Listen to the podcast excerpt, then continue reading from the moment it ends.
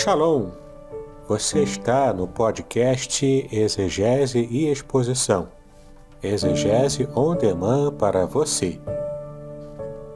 Aqui é o Davidson Bignon. Eu sou mestre em Ciências da Religião, professor de exegese bíblica no seminário, pastor congregacional e também publisher editorial.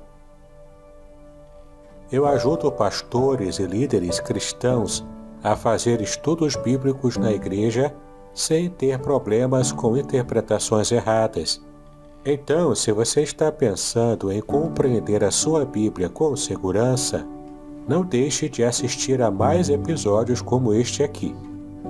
Muito bem, então assine o canal, acione o sininho, curta, comente e também compartilhe. Você poderá me dar uma força me ajudando a ampliar o alcance com os estudos bíblicos de qualidade na internet.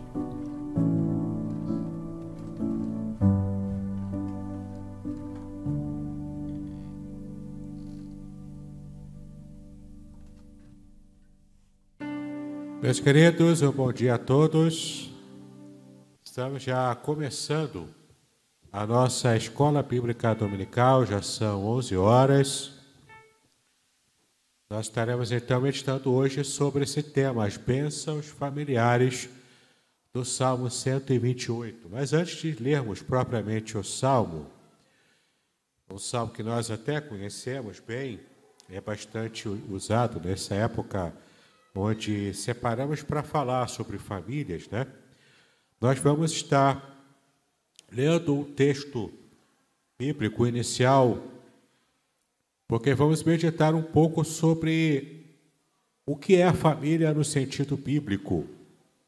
O que a Bíblia revela sobre o plano inicial de Deus, original de Deus, em, em estar criando essa ideia da família, essa instituição chamada família. Vamos ver como que a Bíblia ensina sobre isso e como isso vai trazer todo tipo de de influência positiva para a nossa própria realidade familiar prática. Nós estaremos então estudando um pouco também sobre isso. Isso por quê? Porque vivemos dias hoje, hoje é que a instituição familiar clássica ela é atacada todos os dias. Se você liga a televisão, você tem várias questões que estão tentando derrubar o que foi erigido há muitos anos atrás como esse conceito de família padrão, de família segundo o que a Bíblia nos ensina, segundo a sociedade é, judaico-cristã. E você vê isso na cultura de um modo geral hoje em dia. Você vê novela, você vê desenhos, você vê desenho infantil, inclusive desenhos da Disney, não é? É, há pouco tempo, por exemplo, a nova diretora da Disney, lá nos Estados Unidos, ela disse que ela tem como propósito incutir nos desenhos infantis também informações sobre LGBTQIA. Então, isso já está sendo produzido e a gente nem vinha percebendo isso.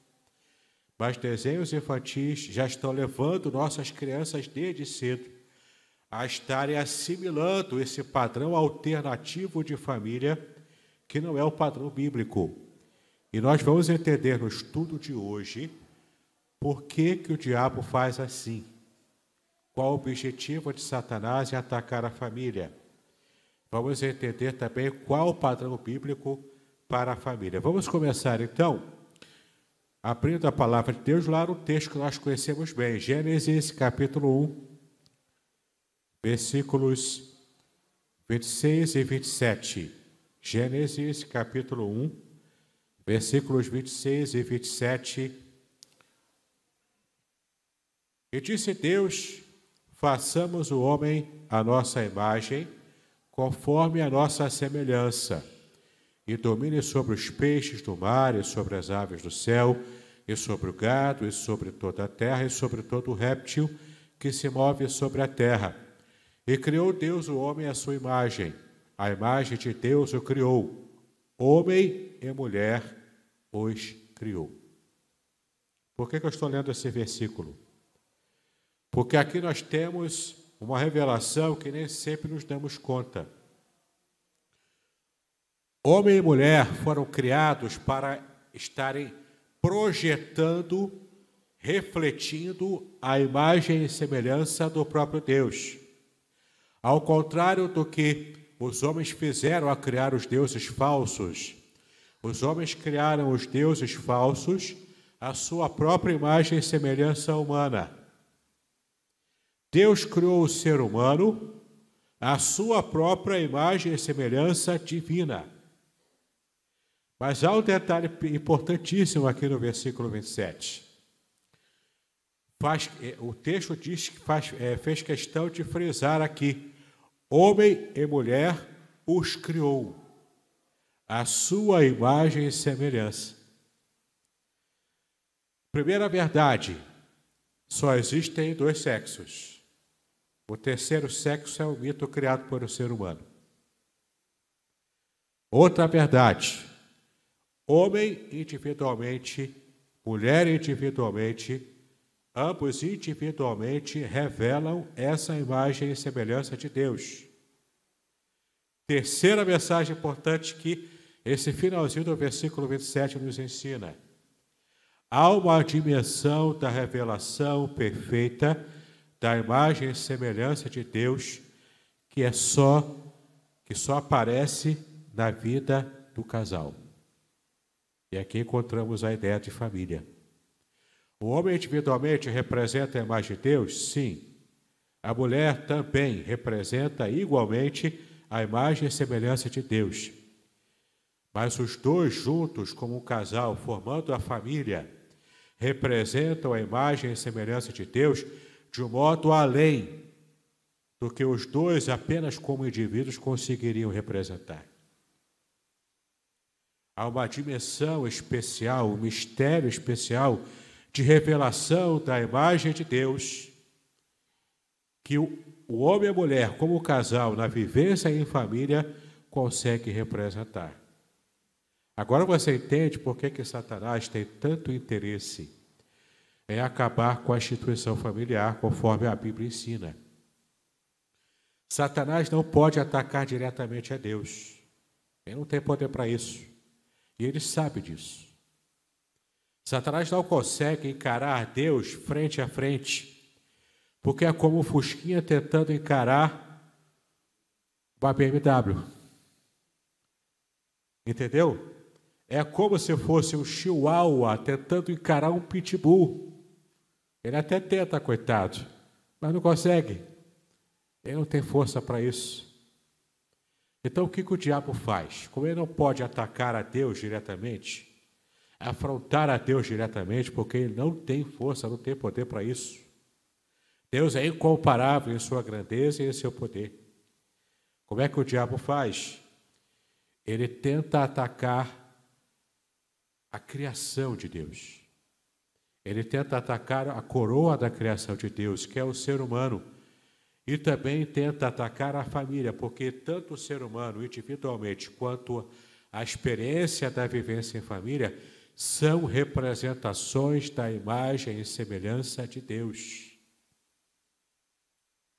Então o diabo tenta atacar o ser humano com o pecado, com as tentações, e ataca a família, porque ali ele estará de alguma forma tentando afrontar o próprio Deus. Percebendo isso, a gente vai ver agora no capítulo 2, versículos. O modo como Deus criou a mulher, né? E Deus fala aqui, no versículo 18: Não é bom que o homem esteja só, faria uma ajudadora idônea para com ele. Idônea quer dizer tete a tete, cara a cara, que tem o mesmo padrão, o mesmo patamar. Mulher não é inferior ao homem. Homem não é, não é superior à mulher. Aqui é o mesmo patamar. Mulher idônea é mulher que está como que diante dele, cara a cara, no mesmo nível. É isso que o texto diz. Aí Deus colocou aqui, né, é no versículo 19: Havendo, pois, o Senhor Deus formado a terra todo animal do campo, e toda a árvore dos céus, os trouxe a Adão para ver se é, chamaria, e Adão chamou toda a alma vivente, isso foi o seu nome. Então o texto vai correndo aqui, e aqui eu quero mostrar para vocês o versículo 22. No versículo 21, o texto diz que Deus colocou pesado sono sobre Adão. No 22, e da costela que o Senhor Deus tomou do homem formou a mulher e trouxe a Adão e disse a Adão: Esta é agora. Interessante que quem diz isso aqui é Adão, não é Deus. É Adão que fala. Ele reconhece: Essa agora é osso dos meus ossos e carne da minha carne. Esta será chamada mulher, porquanto do homem foi tomada. Versículo 24: Portanto, deixará o homem seu pai e sua mãe, e apegar-se-á sua mulher, e serão ambos uma só carne. Ainda é Adão falando. Não é uma ordem divina, é Adão reconhecendo a bênção e aceitando essa bênção e se colocando nessa posição de se unir com a sua esposa. Versículo 25, para fechar: ambos estavam nus, o homem e a sua mulher, e não se envergonhavam. Aqui é um mistério extraordinário, queridos, porque de um Deus fez dois. E depois de ter, de ter feito os dois, Deus quer que eles vivam como se fossem um. Entendeu? O mistério revelado da própria essência divina. Deus é trindade. Ou melhor dizendo, no termo teológico mais preciso, Deus é uma triunidade. Por quê? Porque ele é uma família. A essência do próprio Deus é ser uma família composta de três pessoas diferentes, mas que vivem tão harmonicamente, tão harmoniosamente entre si, a nível de perfeição, que se, que se torna essa família divina que é a Trindade. E adivinha qual o padrão que Deus quer para a nossa própria família humana? É o padrão de harmonia, de total perfeição nessa unidade como uma entidade só. Nossa família, a, a, minha família, a sua família, tem que perseguir esse padrão de todos que compõem a família viverem numa uma unidade tão perfeita como Deus é, que ela é vista como uma única unidade. Entendeu? E agora vamos para o conceito que a gente vai começar a ver aqui no nosso slide o conceito de família de acordo com o que a Bíblia realmente nos ensina. Você vai ver aqui, na próxima imagem, a palavra família, em hebraico, mishpachá. Tenta falar comigo aí. Vou ensinar vocês a falar línguas hoje. Você que está em casa aí também, acompanha a gente aí. Mishpachá, fala assim, arranhando a garganta. Mishpachá. Tenta falar. É assim que é família em hebraico. Mishpachá. E você vê aqui no próximo slide, você vai ver Mishpachá, que é um substantivo feminino em hebraico, que significa clã, família, também pode significar tribo no contexto maior, povo, nação, sociedade, também é aplicado aqui a animais, né, espécies, tipo, e aristocratas também, que é uma outra possibilidade de tradução. Mas principalmente família ou clã, tá? Ou seja, um agrupamento. Esparrar significa um ajuntamento, um agrupamento.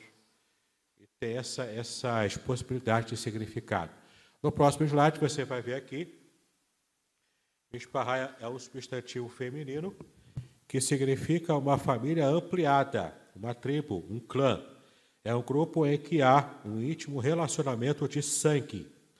No sentido bíblico, uma mishpahá é o centro das subdivisões dos povos israelitas. Os moradores de uma casa individual eram identificados como uma bait, bait ou bait, né? que significa casa, literalmente. Várias casas juntas constituíam uma mishpahá. E várias famílias ou clãs juntos constituíam um Shebet, ou uma T, que significa tribo, a tribo, as tribos de Israel, como nós conhecemos. No próximo slide você vai ver que este substantivo também é usado no sentido menos técnico para indicar todo um povo ou nação, aqui já ampliando o sentido de misparrar, um grupo étnico ou também racial, uma tribo. A palavra aparece numa associação de escribas também primeiro crônicas, porque a profissão dos escribas era originalmente uma posição hereditária. Por isso, misparrar, porque tem essa ideia de, eh, de uma posição hereditária por, por, por terem laços consanguíneos, né? Pode também representar uma espécie ou, ou tipo de animal ou uma praga divina também, que aí é uma outra questão interessante. Essa parte aqui, no próximo slide, você vai ver que ela é baseada nesse meu livro aqui, Vender Meu Peixe. Né? Não sou bobo, sou esperto. Vender Meu Peixe. Esse aqui é o livro A Ética do Casamento Judaico, que eu publiquei. É, na verdade, a minha monografia de mestrado. É minha monografia de mestrado e, de fato, eu trabalhei nessa minha monografia de mestrado, foi o texto da minha aprovação do mestrado em Ciência da Religião, em que eu trabalhei essas questões relacionadas ao casamento na, na época bíblica segundo a Bíblia. Não é? Então, se você quer conhecer curiosidades sobre casamento, criação de filhos, dote, como que era o noivado, todas as relações, todos os assuntos também é, é, que dizem respeito ao casamento, esse livro aqui eu trago todas essas informações para que você conheça toda essa parte ética da família, do casamento na cultura judaica antiga, tá bom? Eu trouxe apenas um exemplar agora, se alguém quiser levar, depois fala comigo até terminar. Disse, ah, mas eu queria, mas alguém já comprou. Não tem problema, fala comigo, eu trago à noite. Eu tenho ainda alguns poucos exemplares lá em casa, tá bom? Então, essa parte aqui da nossa, do nosso estudo de hoje, eu vou falar sobre é, alguma coisa que está ali nesse meu livro, Ética do Casamento Judaico. Estar casado era o estado normal entre os, os hebreus, pois a família era a unidade social básica. Família nesse sentido de me esparrar, que nós já vimos até agora aqui. Né? E também vimos lá em Gênesis, capítulos 1 e 2. A palavra hebraica para casamento ou matrimônio é ratuná. Uma outra palavra hebraica, ratuná, casamento ou matrimônio. O verbo denominativo só ocorre no rito pael, que é um, uma, na voz reflexiva na, na língua hebraica. Far, é fazer-se o marido de uma filha ou tornar-se genro de alguém. E aqui vem uma coisa muito interessante que não sei se provavelmente você não saiba. Não existe na língua hebraica não existe. Essa frase, como eu vou falar agora, que nós falamos claramente aqui em português. Márcia é minha esposa. Eu sou esposo de Márcia. Essa ideia que nós temos na, na cultura ocidental de que Márcia pertence a mim, ela não, não, encontra, não encontra amparo na língua hebraica, muito menos na cultura oriental antiga. Não encontra. Por quê? Na cabeça do Oriente Médio, ainda hoje é assim, ninguém é dono de nada e nem de ninguém. Então, eu não tenho uma casa, eu não tenho um carro. Como é que eles dizem isso? Existe uma casa para mim, porque Deus é dono da minha da, da casa. Olha como é que é a nossa cabeça, né? Deus é dono da casa e ele me prestou. Então existe uma casa que pertence a Deus que está sendo usada por mim. Existe um carro que também pertence a Deus que está sendo usado por mim. Existe uma mulher que Deus criou que não está sendo usada por mim, não é isso? Mas existe uma mulher que Deus criou que foi separada para ser a minha esposa. Entende? Ela não pertence a mim ela pertence a Deus. Eu não pertenço a Márcia, eu pertenço a Deus. Mas Deus me separou para ela e Deus a separou para mim. Entende?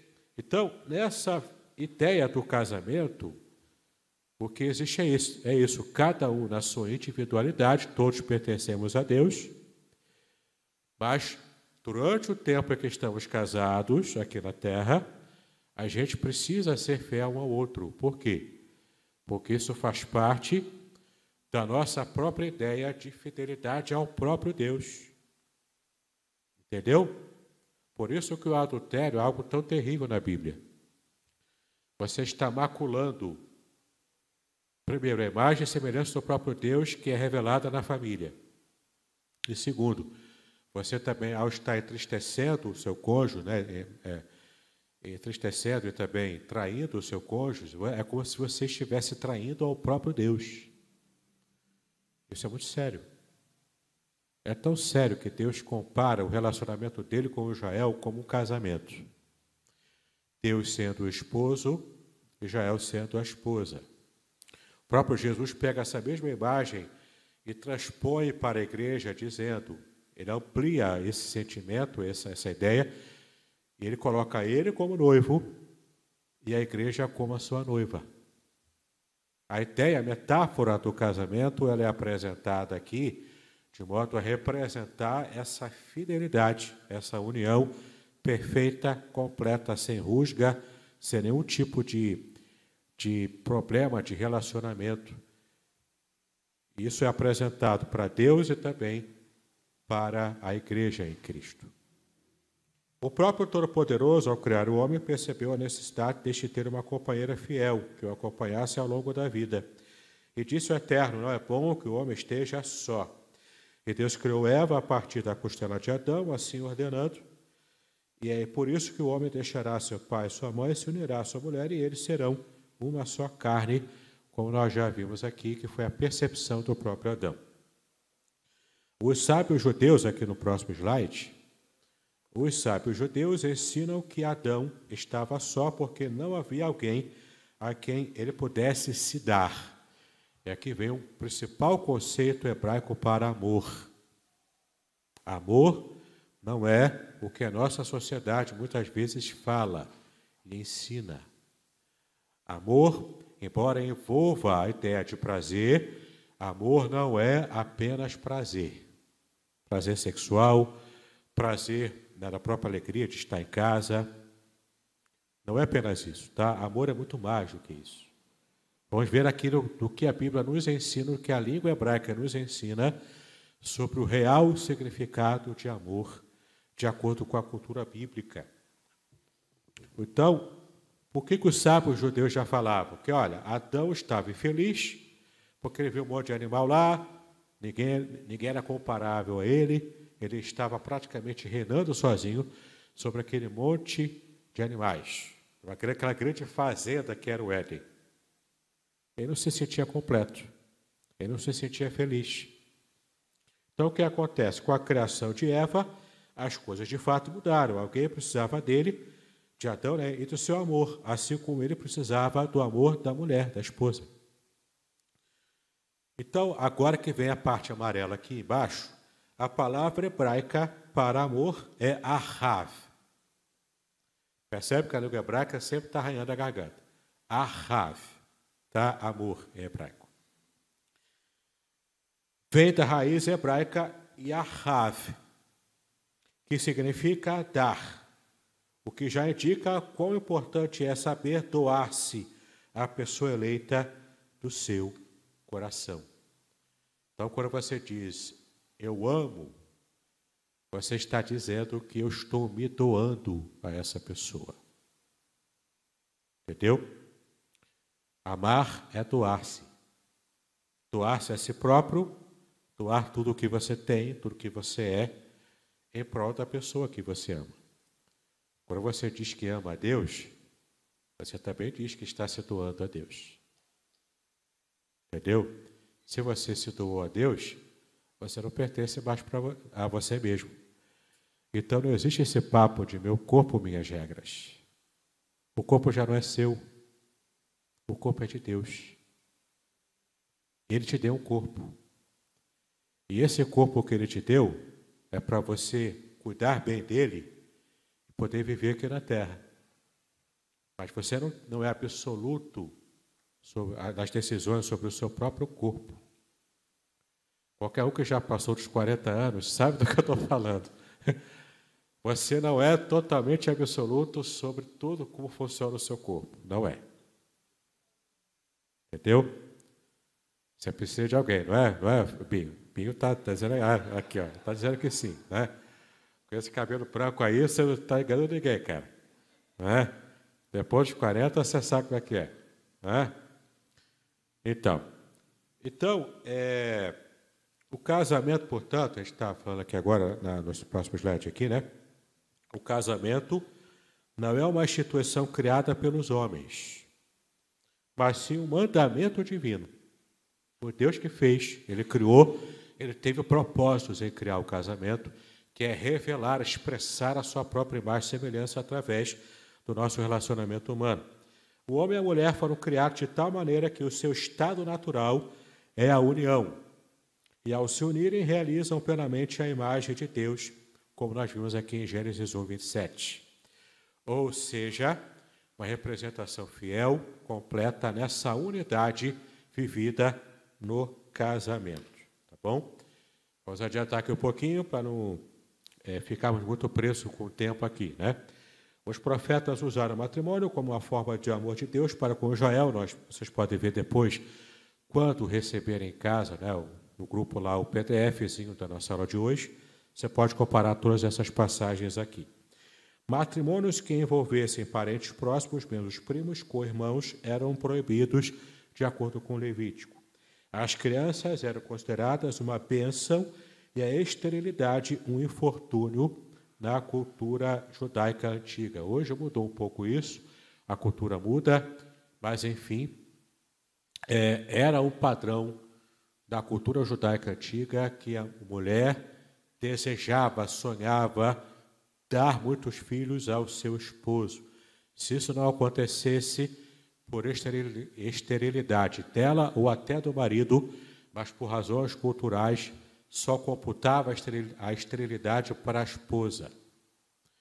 Claro, mas sabemos que o homem também pode ser estéril, né? Mas por uma questão cultural, patriarcal, sempre colocava a culpa na mulher, né? Desde Adão a coisa era assim, né? A culpa é da mulher que o Senhor me deu. Né? A culpa não é minha, a culpa é dela.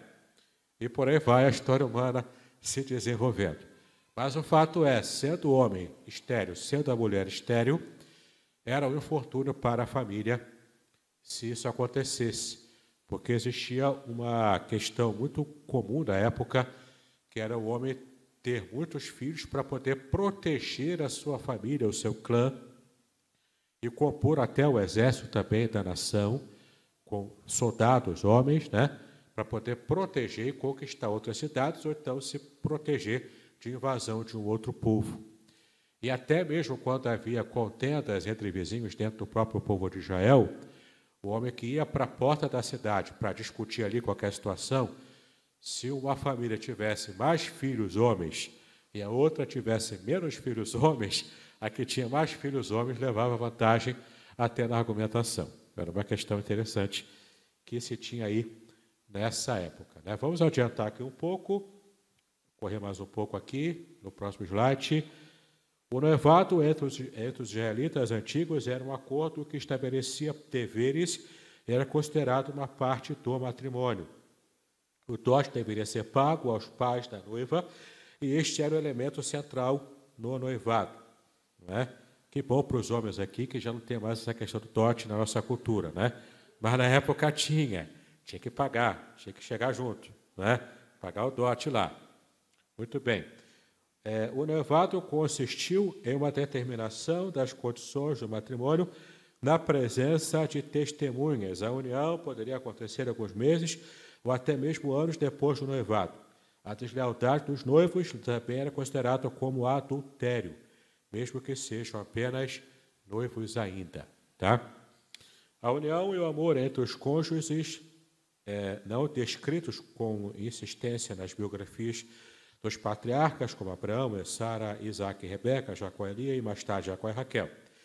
Estes dois últimos, que no caso Jacó e Raquel, vivem uma das mais bonitas histórias de amor em toda a literatura, uma relação repleta de devoção e ternura. Tá bom? No próximo slide, você vai ver essa imagem aí, bastante ilustrativa, da parte 2 do nosso estudo, que vamos falar aqui sobre o propriamente o Salmo 128, que é o tema principal do nosso estudo. No próximo slide, então, você vê aí na tela o Salmo 128 com destaques em amarelo. Preste atenção aos destaques em amarelo, porque tudo que está destacado nós vamos analisar depois com um pouco mais de cuidado, um pouco mais de atenção. Então vamos ler aqui o Salmo 128. Bem-aventurado aquele que teme ao Senhor e anda nos seus caminhos, pois comerás do trabalho das tuas mãos, feliz serás e te irá bem. A tua mulher será como a videira frutífera aos lados da tua casa, os teus filhos como plantas de oliveira à roda da tua mesa. próximo slide aí, versículo 4. Eis que assim será abençoado o homem que teme ao Senhor. O Senhor te abençoará desde Sião, e tu verás o bem de Jerusalém em todos os dias da tua vida, e verás os filhos de teus filhos e a paz sobre Israel. Aqui nessa, nesse próximo slide você vê Terrelim 128, é o Salmo 128 em hebraico, que por razões óbvias não lerei aqui. Tá bom? Mas só para você ter uma ideia de como é o Salmo 128 na língua original hebraica, como é que é a aparência né, desse texto no original. Próximo slide, a parte 3, vamos fazer a análise daquelas partes em amarelo que eu destaquei no Salmo 128. Próximo slide, então, vamos ver aqui, versículo por versículo, as partes destacadas já no primeiro versículo, versículo 1. Você percebe aqui que tem a palavra ó abençoado, ou seja, abençoado é aquele, feliz é aquele, bem-aventurado é aquele. É uma expressão que, na verdade, no original em hebraico é uma interjeição. Oh, como é bom e quão suave é, né? Mais ou menos essa ideia. Oh, quão bem-aventurado é o homem que faz isso assim assim, tá? Então, ó abençoado é todo aquele que teme Yahweh e que anda em seus caminhos. Então, temos aqui uma, uma tradução que eu fiz, um pouco mais literal, para a gente entender o que de fato está lá na língua original. Tá? Então, o primeiro destaque aí é essa, essa parte de interjeição, ó abençoado, em hebraico, Esher, que significa felicidade, bem-aventurança, frequentemente usada como interjeição, bem-aventurados são, ou seja, feliz. Quer entender o que é a felicidade, de acordo com a Bíblia? Não é fazer o que você quer, é você fazer o que Deus quer. É isso que é diferente. É essa a diferença. Porque quando eu era adolescente, a minha felicidade era quando meu pai comprava uma revista em quadrinhos do Batman e jogava lá na minha cama para eu ficar lendo. Agora eu cresci. Se ele me der hoje uma revista do Batman, eu não vou gostar. Já não sou mais feliz lendo aquilo. Entendeu? Mas na época, quando eu era adolescente, eu gostava. Eu sempre fui nerd, né? Agora eu sou nerd para a Bíblia. Mas antes eu era nerd para essas coisas. Entendeu? A felicidade, que é no nosso entendimento, ela muda. Por quê? Porque a gente amadurece. Ou desamadurece para alguns. Não é? A gente muda. Nosso coração está mudando. Quando eu entendo a felicidade de acordo com a Bíblia, eu entendo que a minha felicidade é eu estar encaixado no centro do propósito de Deus para a minha própria vida em particular. É eu perceber que eu estou encaixado no propósito de Deus para a edificação do seu próprio reino. Isso é felicidade de acordo com a Bíblia. Olha que interessante. Feliz é aquele que faz o quê? Próximo slide, você vai ver. Feliz é aquele, ó, próximo slide aqui, tratando já do segundo, do segundo destaque. É aquele que teme, palavra hebraica yará. Temer, aquele que é temente é aquele que é reverente. Ah, mas sempre se diz que não, temer a Deus não é sentir medo de Deus. Calma aí, cara pálida. Também é.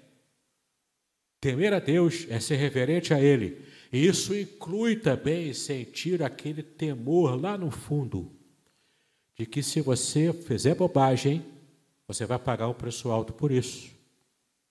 Porque Deus é justo. E Ele quer que a gente também age com justiça, segundo o padrão dele próprio. Então, também o temor de Deus, além da reverência, além do respeito, também envolve certo medo. Medo porque sabemos, conhecemos o Deus a quem servimos. Sabemos que Ele é o Todo-Poderoso. A gente não pode levar de modo leviano a nossa vida. Quando levamos de modo leviano a nossa vida cristã, a gente está apostando na nossa própria infelicidade. Que a Bíblia diz: ó oh, felicidades, feliz é aquele que teme ao Senhor, que leva a sério a pessoa de Deus, que se esforça para agradar o coração de Deus. Esse é o padrão da felicidade bíblica. Entendeu? Ser feliz é isso.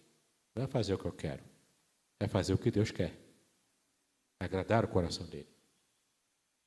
Percebeu? Ó, além de temer a Deus, respeitar, reverenciar, o terceiro destaque desse versículo 1. Feliz é aquele que teme ao Senhor e feliz é aquele que anda em seus caminhos. A palavra andar aqui é raroler. Raroler bidrakaiv. É um trava-língua, né? Raroler Pitracaive. É uma raiz verbal, ralar, que significa ir, andar. E depois a palavra derer, que é o substantivo masculino que significa caminho, estrada, distância, jornada, maneira de conduzir, maneira de andar, maneira de conduzir a própria vida. Então, feliz é aquele que teme ao Senhor, que leva a Deus a sério, que teme ao Senhor nesse sentido, e feliz é aquele que conduz a própria vida nessa percepção séria de Deus.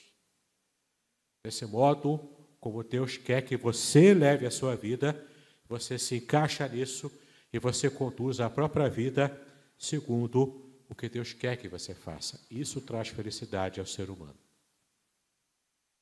É interessante que o texto diz: não é só para quem é israelita, não é só para quem está em aliança, é para todo mundo. É todo aquele que faz isso que teme a Deus e que anda segundo os seus caminhos. Quem faz isso é universal, recebe as bênçãos da obediência, as bênçãos do temor a Deus. Esse é o problema da nossa sociedade. Nossa sociedade quer as bênçãos de quem teme a Deus, mas não quer temer a Deus. A nossa sociedade está mal acostumada em ficar reclamando de tudo. A sociedade do mimimi. Reclama de tudo. Ah, é meu direito receber assim, assim, assado. Ah, é meu direito receber isso, aquilo, aquilo, outro. Só que o fulaninho que reclama do direito dele não fez nada para merecer o direito. Entendeu? Não é o padrão bíblico. O padrão bíblico é: você se encaixou teme a Deus, anda nos caminhos dele, você tem direito a receber as bênçãos da obediência. Não se encaixou, você tem todo o direito de não querer se encaixar, mas você não tem o direito de reclamar quando você não receber as bênçãos da obediência. Percebeu? As bênçãos da obediência estão atreladas ao próprio ato de obediência. Se não obedecer, não vai receber as bênçãos da obediência. Vai receber as maldições da desobediência. Você tem o direito de não querer obedecer? Tem. Desobedeça à vontade. Siga o curso do seu coração. Mas não reclame, porque você não vai receber as bênçãos da obediência. Percebeu? Esse é o padrão bíblico. Versículo 2. Veja o versículo 2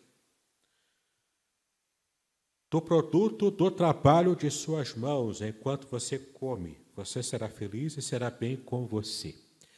É uma tradução hiperliteral aqui, para que você entenda o que de fato está no original. Tá?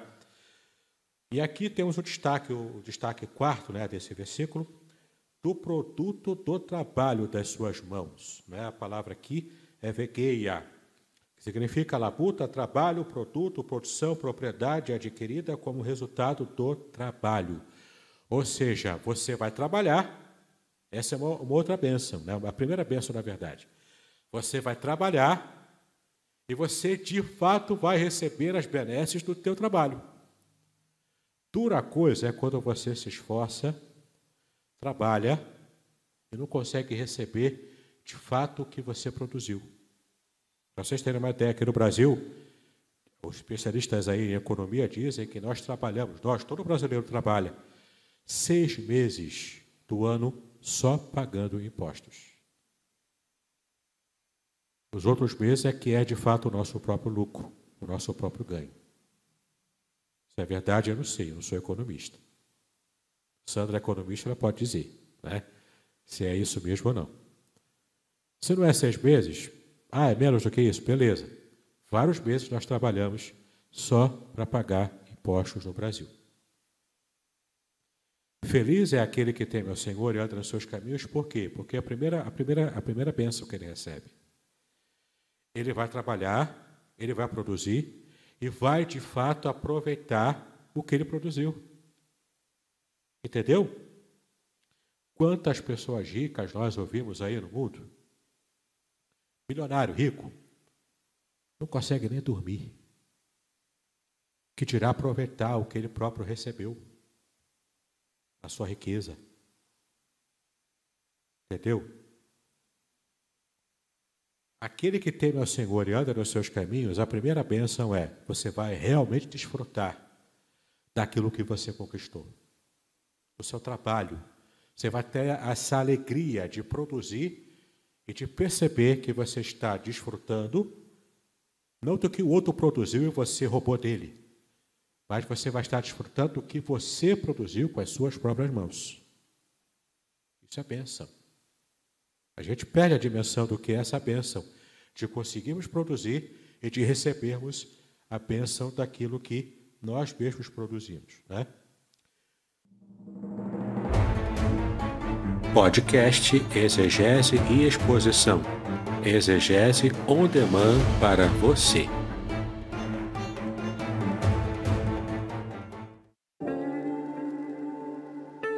Shalom, aqui é o Davidson Pignon. Eu ajudo pastores e líderes cristãos a fazer estudos bíblicos na igreja sem ter problemas com interpretações bíblicas erradas. Então, se você está pensando em compreender a sua Bíblia com segurança, não deixe de assistir a mais conteúdos como este aqui neste canal. Versículo 3 agora. O primeiro destaque aí, né, do, é, do versículo 3. Aqui vem um negócio interessante, você vai gostar do que eu vou falar aqui. Versículo 3, ó, sua esposa será como uma videira frutífera aos lados da sua casa. Seus filhos serão como plantas de oliveira ao redor da sua mesa. Aqui tem informações culturais que vão nos ajudar a compreender a imagem que foi construída aqui no versículo 3. Tá? Então, em primeiro lugar, eu preciso deixar claro para você aqui que esse é um padrão antigo do Oriente Médio que já foi bastante modificado hoje na nossa cultura. Tá? Então, nem sempre o padrão do que a gente está vendo aqui no Salmo 128 vai se encaixar perfeitamente com o sonho do que você sonha para a sua vida. Os jovens aí que vão se casar um dia, né? Você pode não estar projetando para o seu futuro algo que está escrito aqui no Salmo 128. Pode ser. Mas entenda o seguinte: esse é o padrão da cultura oriental na época bíblica, lá do Antigo Testamento, na época provavelmente de Davi e Salomão, tá? naquele período lá da monarquia. Então, o que, que a gente tem que fazer? A gente tem que perceber qual era o sonho de vida daquelas pessoas, fazer o transporte adaptando o princípio bíblico geral para a nossa cultura. Então, a gente vai perceber o tipo de sonho que de fato nós podemos ter encaixado, entendeu? O sonho de vida encaixado nesse princípio geral que a Bíblia revela. E aqui qual é a imagem que se tinha do homem feliz, era o homem que tinha que produzir com as suas próprias mãos, era um, tinha uma chácara, tinha algum tipo de, de terra para produzir, Eu, por exemplo, não tenho isso como sonho. Se me derem uma chácara de presente, eu não sei o que fazer com ela, entendeu? Não sei como trabalhar essa chácara, fazer ela ficar, ficar rico com ela. Talvez o Gazinho saiba o que faz, né? porque ele já, já tem essa, essa, essa visão né, na sua vida, mas eu não tenho isso. Mas, enfim, qual era o sonho do homem? Era ter uma terra para produzir, comer da sua própria, da, da, da sua própria produção e ter uma esposa que seja fiel nessa qualificação aqui do versículo 3. A sua esposa, em hebraico, Ishá, que é literalmente mulher, tá? Mulher. Então, a sua esposa, Ishá, mulher, esposa, fêmea, no caso aqui, para aplicado a animais, né? Por que que essa esposa, ela será, e a própria palavra, a próxima palavra que aparece aqui no próximo slide, que é o destaque número 6, ela, essa esposa, essa mulher desse homem que é bem-aventurado, que é feliz, ela é como uma videira frutífera. Videira, a gente sabe que é a, aquela planta que vai produzindo uvas, certo? Ela é uma planta trepadeira. Ela não é uma, uma árvore frondosa, grande. Não é. Ela, é, ela tem ramos que vão se espalhando em algum lugar. Ela tem que se apoiar, tem que escorar em algum lugar ela vai crescendo e vai produzindo frutos. E esses frutos, de acordo com a cultura bíblica antiga, eram filhos. Ou seja, ela é uma mulher que é frutífera no sentido de dar muitos filhos ao seu marido. Esse era o ideal de felicidade feminino na época bíblica. Estar casada com um homem que a amava de verdade, e ela poderia ser feliz como? Dando muitos frutos para o seu marido, muitos filhos para ele, e também cuidando bem do seu lar. Agora, olha que interessante, o texto diz, quando essa mulher ela está vivendo lá naquele ambiente é, de felicidade né, da época dela, ela faz isso aonde? Qual é o local onde ela está? Se você for ver aqui no texto, no versículo bíblico, a, a tradução mais literal, ela quer estar ao lado, aos lados da sua casa. Ou também, uma, uma, uma tradução também apropriada, que o texto também diz, que ela está no interior da sua casa. Por que isso? Por que isso? Era uma questão cultural antiga que a mulher tinha todos os seus pertences pessoais, individuais, lá bem dentro da casa, lá no finalzinho da casa ou da tenda. Por que isso? Porque é o lugar mais reservado, mais protegido. Enquanto que as outras coisas da casa, de modo geral, ficar né, espalhado pela casa.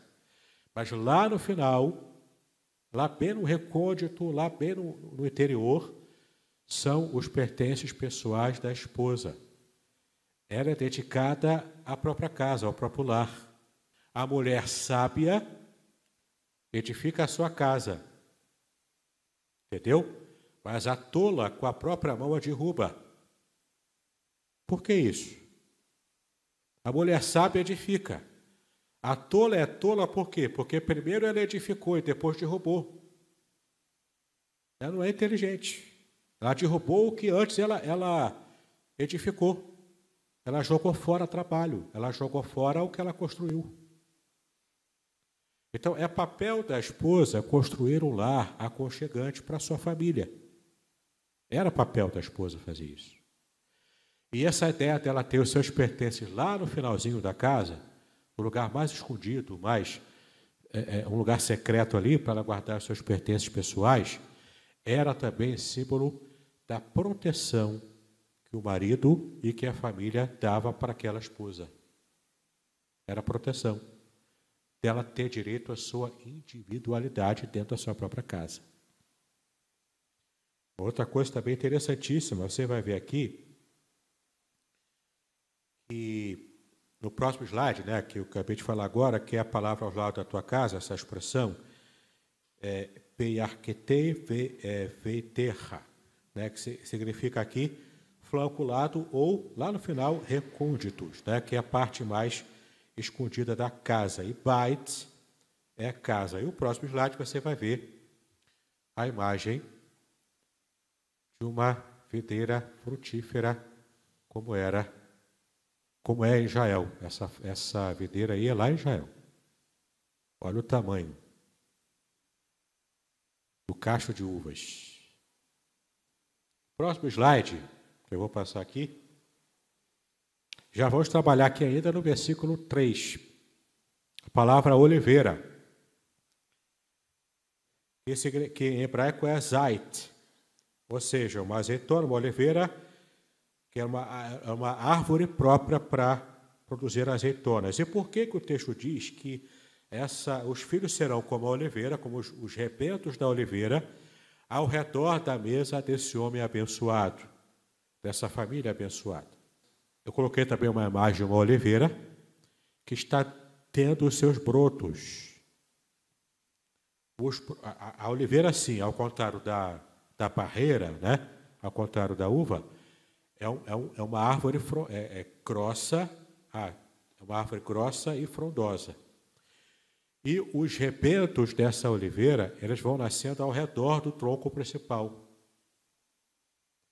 Qualquer um que olhasse, por exemplo, para uma oliveira, para uma árvore grande de oliveira, é, é, é produzindo lá os seus, os seus renovos, os seus rebentos, são as florezinhas que vão nascendo, e dali vai nascer novos caules que darão também novas azeitonas.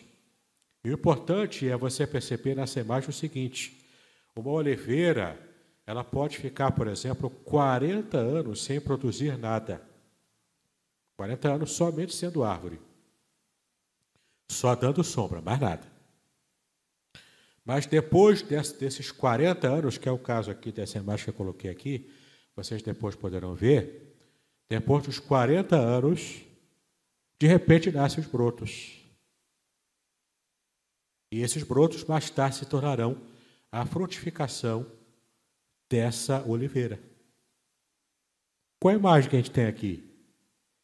O homem abençoado por Deus, por mais que ele já seja ancião, ele vai ver a sua família frutificar pela sua esposa frutífera e também pelos seus filhos espalhados ao redor da mesa, como os brotos ficam espalhados ao redor da árvore da oliveira.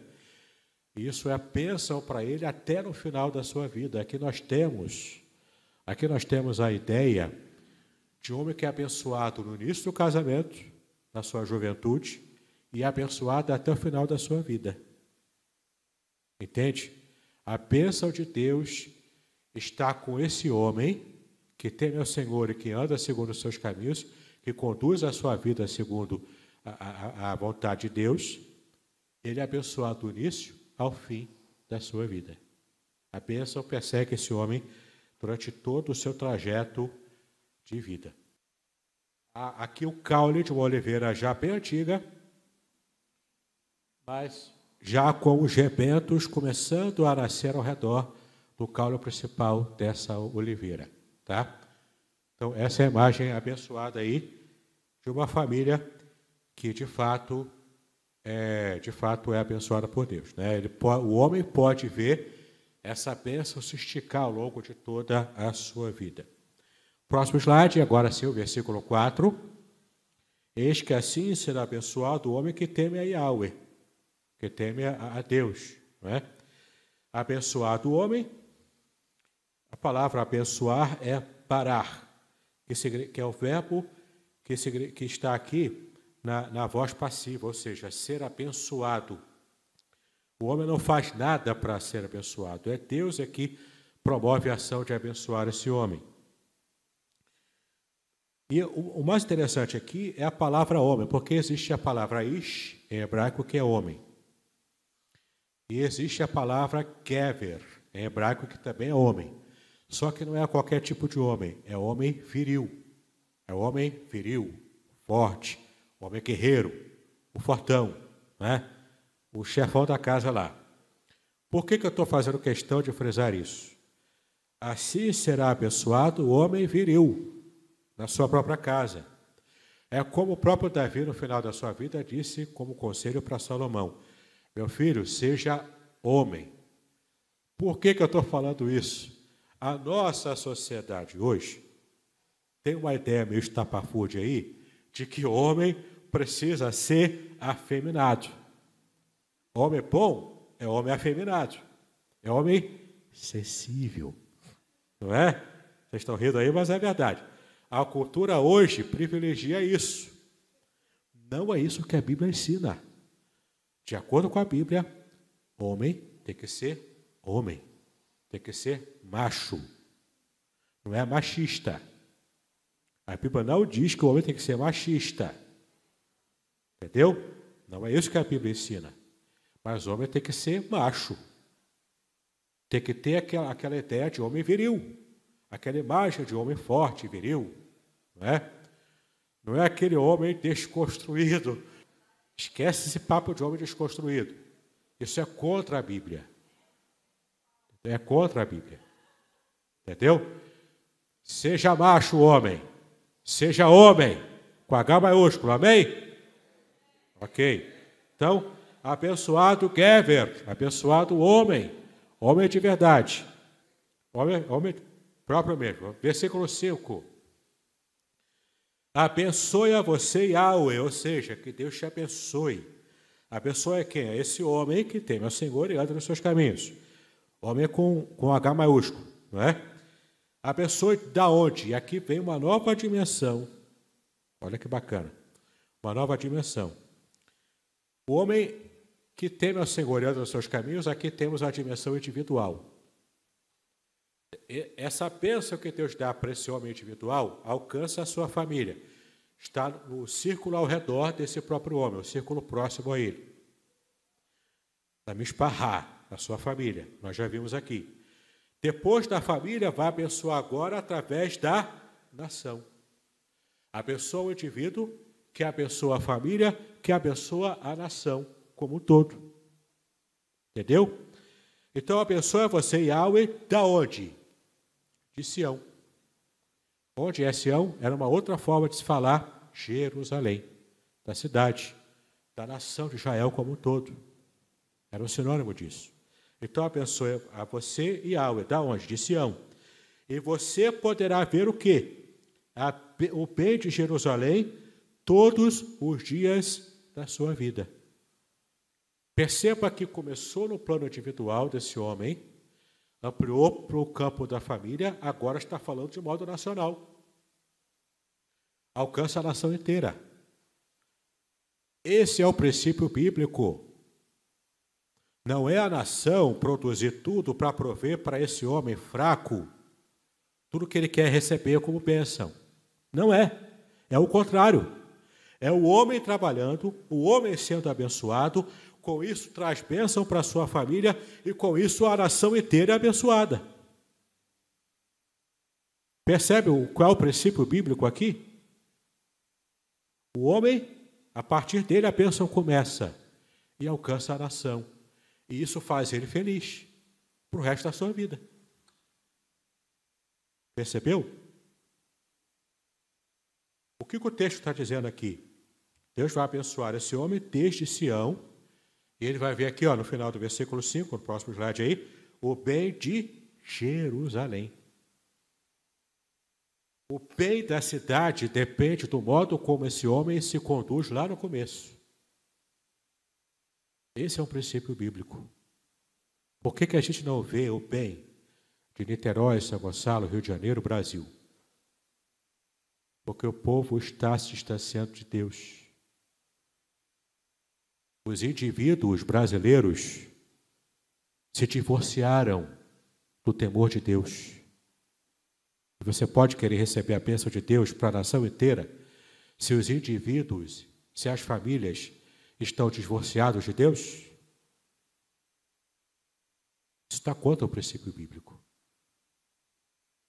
Quero que minha nação seja abençoada? Começo a trabalhar na minha vida pessoal, na minha própria família.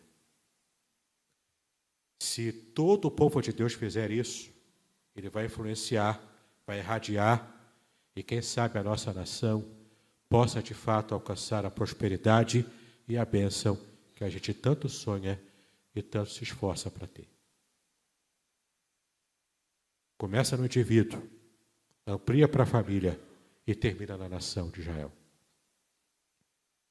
Oxalá que possamos ter esse propósito na nossa vida, para ter de fato uma nação abençoada. Porque começou na nossa individualidade, na nossa própria casa, na nossa própria família. Versículo 6: E você verá os filhos dos seus filhos, você verá os seus netos, gerações futuras. E também verá o que? A paz sobre Israel. E aqui vem um detalhe importante. No próximo slide você vai ver. Shalom, em hebraico, não é apenas paz no sentido de não ter guerra, de ficar tranquilão, zen. Não é isso. Shalom, conceito de paz, shalom em hebraico, é mais do que isso. Quer dizer, o povo fica puxando, você sabe o quê?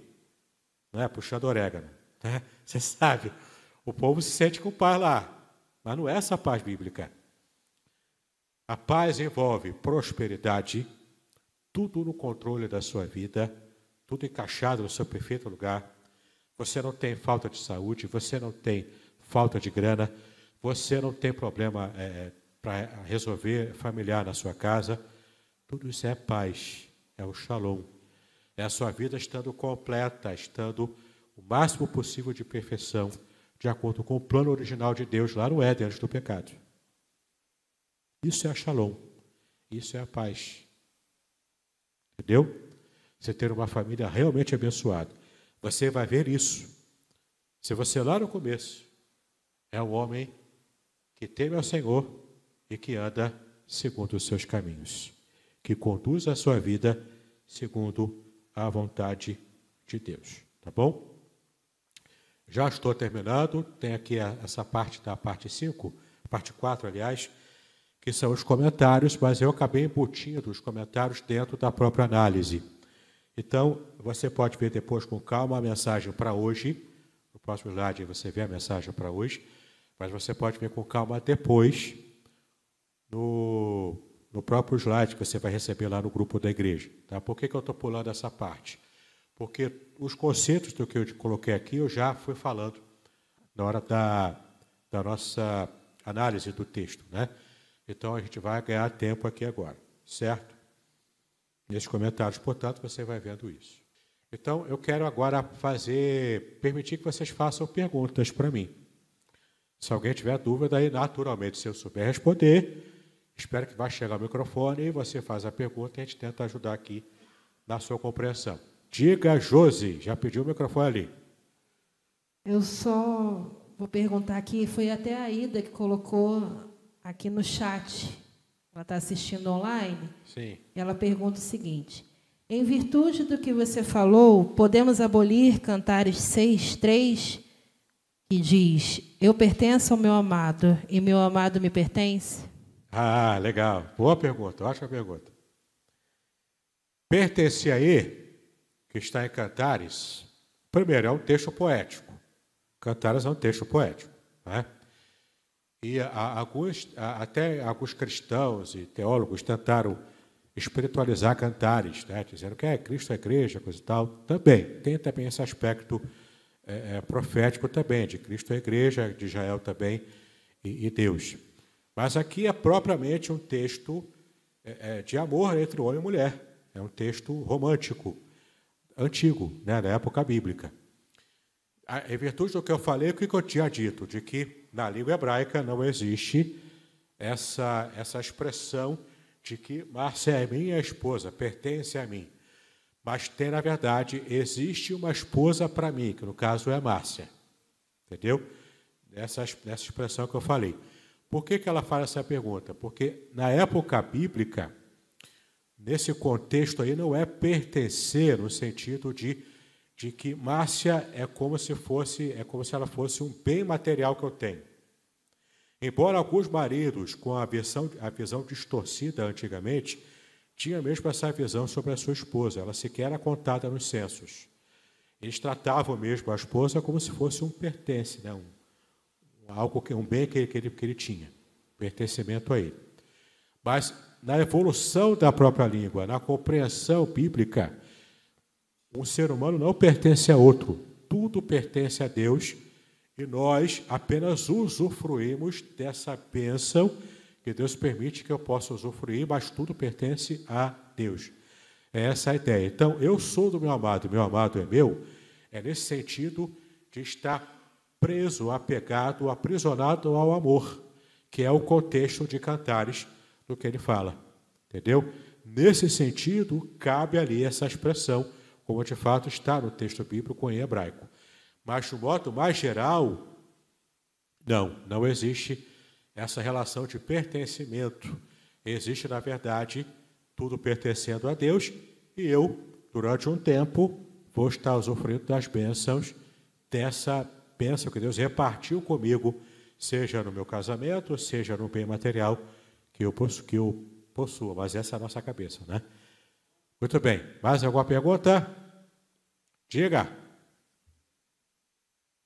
Pastor, é, Diga. Estou falando nessa questão aí, que ele não vê meu esposo, minha esposa, né? É, talvez não seria essa dificuldade, como a gente vê aqui, quando os fariseus chegam e perguntam para Jesus a respeito da que Moisés né, permitiu da carta de divórcio, não é essa visão distorcida, isso não tira aquela justamente essa questão do amor, né? Desse, essa coisa que a esposa ela precisa ser amparada, ela precisa ser cuidada, né? Essa questão da fidelidade, a responsabilidade que o marido tem que ter não só achando que é algo que é da parte de Deus, como o próprio Adão, né, quando estava lá no jardim do Éden, que ela, é, Deus foi perguntar para ele, né, a respeito da da mulher, né, ter dado a maçã para ele, falou: "Ah, foi a mulher que tu me destes", né? Deu fruto. Que deu, no caso, o fruto, né? Então ele fala para Deus passando a responsabilidade para Deus em questão à mulher. Então, também não seria essa também, essa questão é, desse pensamento deles, deles acharem que é responsabilidade só de Deus, é como a mulher, nesse sentido aí, em questão de quase que uma propriedade? Essa é uma distorção. Alguns homens, na época bíblica, tinham mesmo essa distorção que passa longe do ideal de Deus. A Bíblia mostra claramente, desde o Gênesis, Deus criando a mulher em termos de igualdade, né, como que equiparada a ele. Na nossa versão portuguesa, é mulher idônea, né, uma mulher que seja idônea ao marido. Mas a, a ideia que está no hebraico ali é equiparada, é igual, é como que diante dele, tete a tete, no mesmo nível, entendeu? Do, do homem.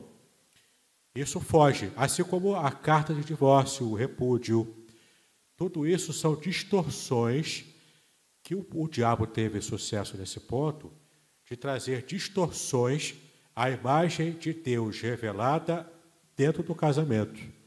Então, o adultério, o divórcio, a, a, a forma que o, que o homem às vezes tinha de maltratar a mulher e vê-la como propriedade, tudo isso são distorções que não encontram amparo no que a Bíblia revela. É, eu não consigo ouvir. Alguém precisa. Oi. Ainda hoje existe muito esse tipo de visão, essa ideia? É, existe, existe. Inclusive na cultura. Se você, por exemplo, for hoje para um país é, de cultura árabe, é que os beduínos né, vivem lá, eles têm a cultura árabe, que é uma cultura muito parecida com o Israel antigo. E se você for nesses, nesses povos beduínos, eles vivem hoje como ainda viviam na época de Abraão. Vivem em tenda, é, a luz é só natural, e água é, é, o que ele consegue pegar lá no rio e beber. Eles vivem hoje desse jeito, como se via na época de Abraão. Inclusive nesses povos árabes, beduínos, você encontra muito facilmente esse tipo de atitude como era antigamente. Ah, a mulher deixou queimar o arroz, deixou queimar a comida lá. Carta de divórcio. Tratava realmente a mulher desse jeito. Entendeu? E hoje poucos povos ainda fazem isso. Israel não mais. Israel hoje, Israel hoje ele é tão ele é tão assim aberto, tão moderno, né, digamos assim, que por exemplo, a maior parada gay do Oriente Médio acontece em Tel Aviv. que é a capital secular do país Israel. Aí impensável para a gente, né? Mas é.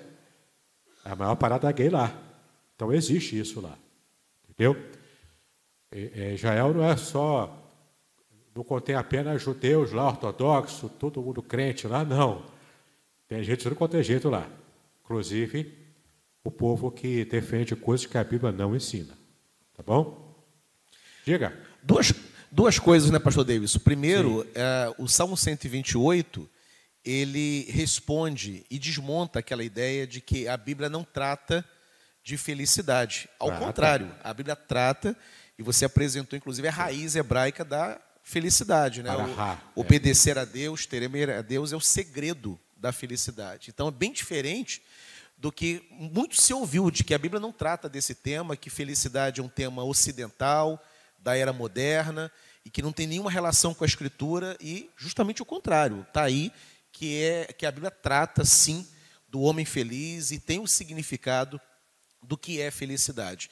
E um segundo aspecto interessante na sua eh, explicação é que felicidade é essa? Ou seja, a Bíblia trata das bênçãos materiais, há um certo pudor nosso, talvez até em razão do mau uso do tema de prosperidade que se faz em alguns lugares, e a gente deixa de enxergar, parece que a única bênção é a bênção espiritual e a gente não valoriza tanto bênçãos materiais, a gente é muito decoroso em relação a isso. E a Bíblia trata da prosperidade dentro do lar, da prosperidade que vem do trabalho, os filhos ao redor da mesa, o alimento. No seu slide você colocou a questão do bem-estar social, dos próprios amigos que compõem essa relação.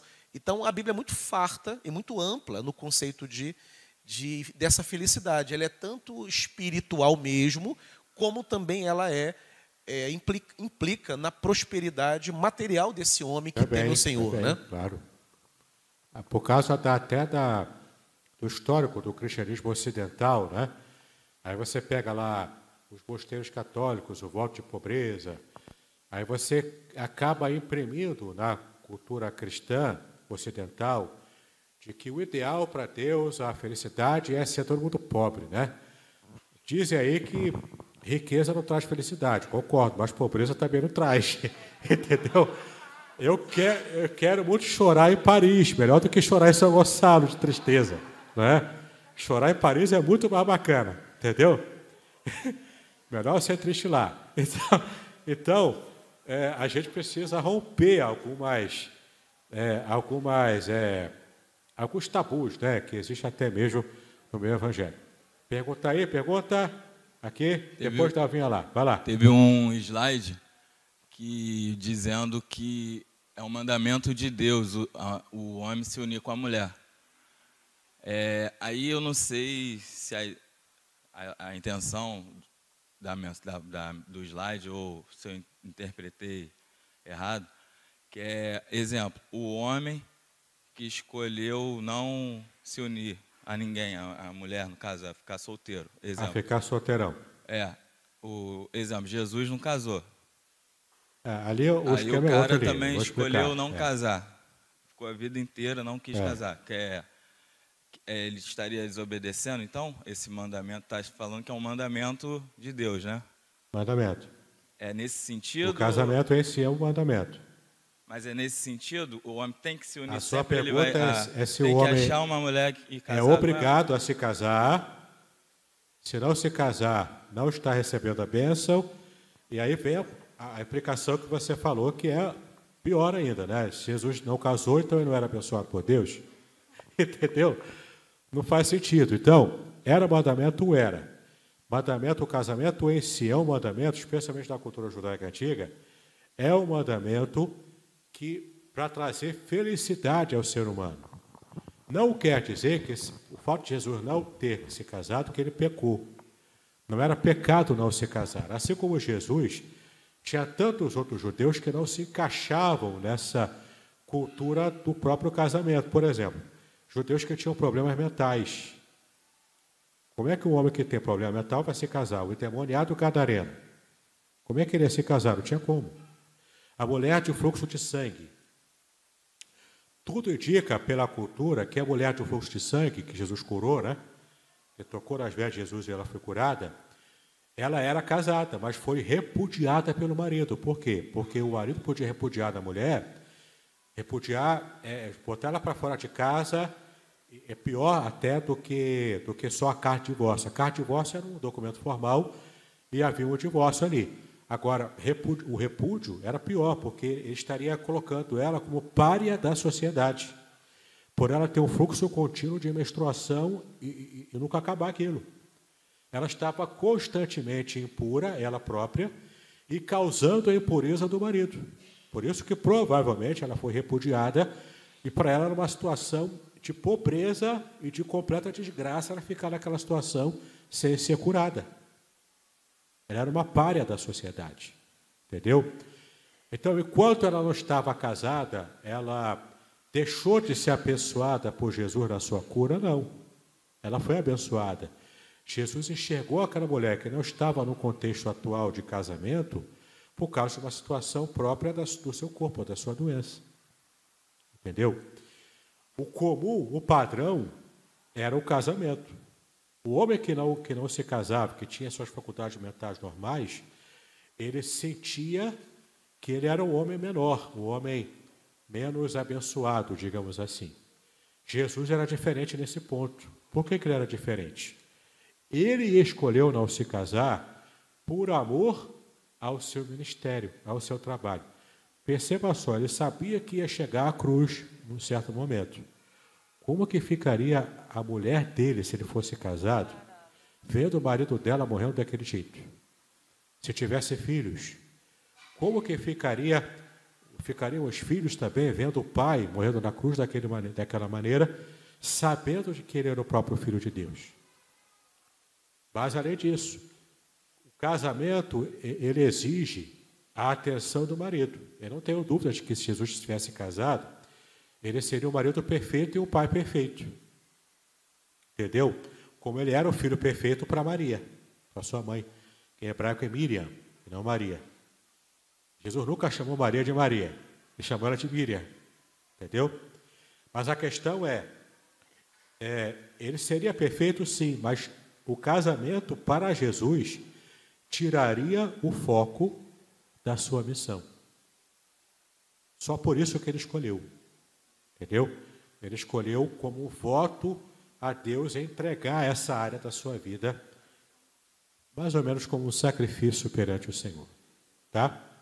Tranquilo? Diga, ótimo. Talvinha, diga aí. É, a gente saiu né, de uma época que o homem tinha que pagar o dote, né?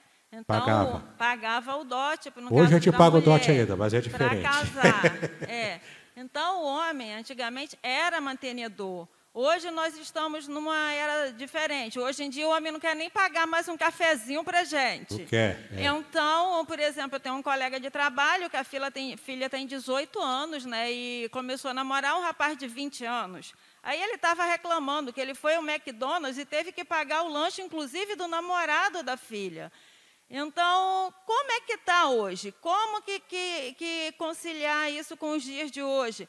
Nós já temos, eu, eu, conheço já casais que a mulher trabalha e o marido é que fica em casa, cuidando da casa e cuidando dos filhos. Então, eu gostaria de saber, né, perante a igreja, os ensinamentos e toda essa modernidade que a gente vê, como é nos dias de hoje? Como conciliar? É, tem, hoje em dia tem, inventaram um monte de coisa, né, gente? Inventaram poliamor, polifamília, poli tudo, né?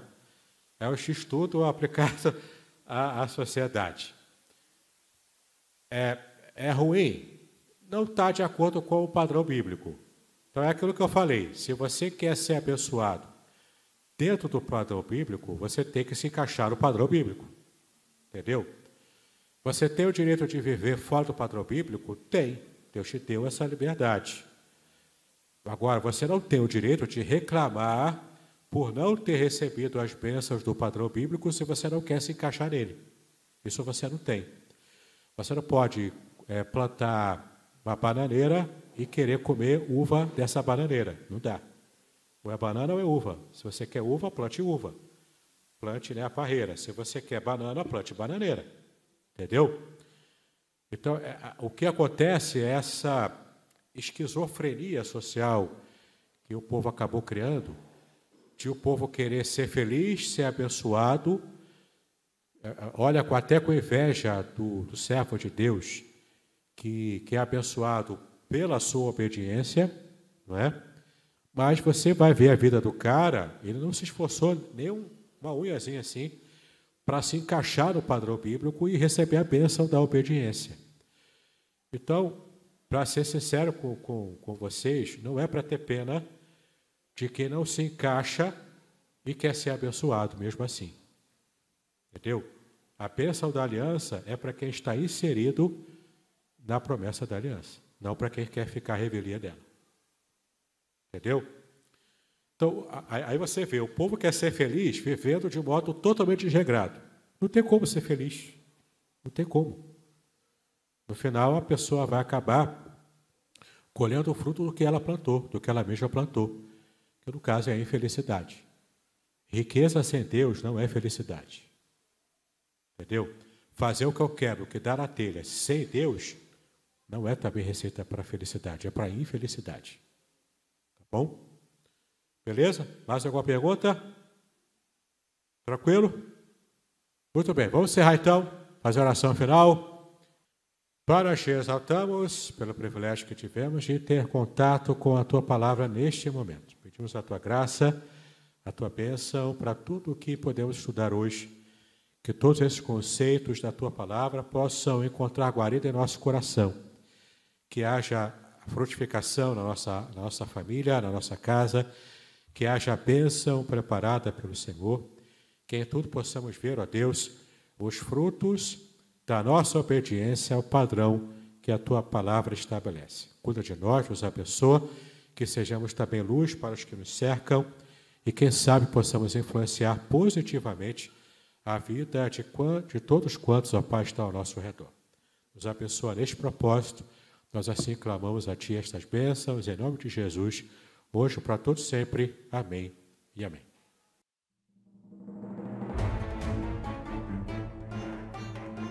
Muito bem, agora o que eu gostaria de ver é a sua participação. Entre em contato comigo, compartilhe a sua experiência comigo e quem sabe até se você enviar em formato de áudio, eu possa aproveitar a sua experiência para apresentar no próximo episódio do podcast Exegese e Exposição. Eu sou Davidson Pignon e eu ajudo pastores e líderes cristãos a fazer estudos bíblicos da igreja, sem terem problemas com interpretações erradas. Se você então está pensando em compreender a sua Bíblia com segurança, não deixe de assistir a mais episódios como este aqui. Então, assine o canal, acione o sininho curta, comente e também compartilhe. Ajude-me a ampliar o alcance com estudos bíblicos de qualidade na internet. Que Deus abençoe os seus estudos, paz e bênção sobre a sua vida.